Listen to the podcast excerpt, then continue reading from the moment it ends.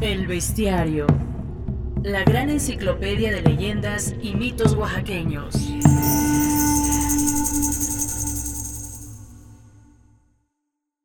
Ven, Juan, donde quiera que estés. Ven, Juan, donde quiera que estés. Dicen las curanderas tres veces para llamar el alma del espantado, mientras las velas se ponen a fuego lento en una cacerola de peltre. Se derrite la cera y ya derretida se le pasa por todo el cuerpo. Y después, la cera se echa en una jícara con agua. La cera forma la causa por la que la persona está espantada. Ya que se le pasó la cera, el niño empieza a dormirse. Entonces, se le unta principalmente en sus coyunturas la mezcla del mezcal, la ruda y el tabaco. Esta curación se hace a niños grandecitos y gente grande, los días martes y viernes, dice doña Susana, originaria de Oaxaca. El susto o espanto es una variante del fenómeno conocido en diversas partes del mundo como pérdida del alma. Sin embargo, en México y Latinoamérica en el medio popular adopta un carácter muy particular, pues es considerado una enfermedad.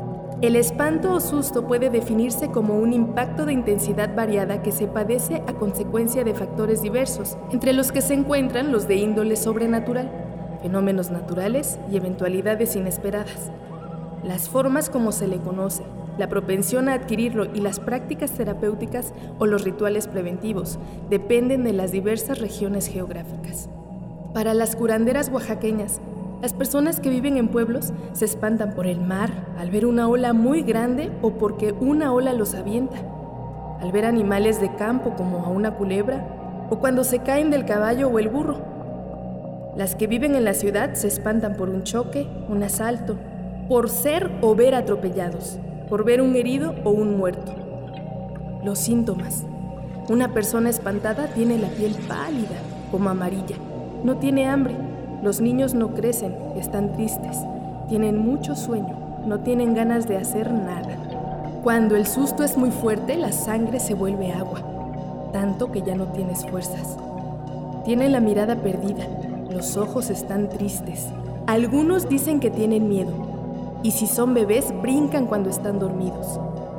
Los tratamientos del susto o espanto son variados y tienen ciertas coincidencias.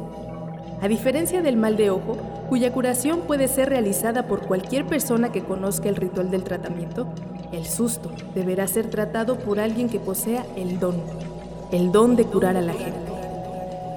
A diferencia de la concepción cristiana que considera una alma única, los nahuas suponen que existen tres almas, ellos creen que la primera, Tonali, localizada en la cabeza, está relacionada con los dioses. En ella se ubica la razón y la conciencia y se le considera la productora del pensamiento. La segunda, Teyolia, se encuentra en el corazón. Ahí están la vitalidad y los afectos. Una tercera, Iyot, se ubica en el hígado, en el que se encuentra el vigor del hombre, las pasiones. Una vez muerta la persona, regresa como aire de noche. Las ideas acerca de la pérdida de un alma específica, lo mismo que de la captura de ésta por los seres del inframundo, están presentes en casi todas las culturas prehispánicas del continente americano, lo que demuestra su gran antigüedad.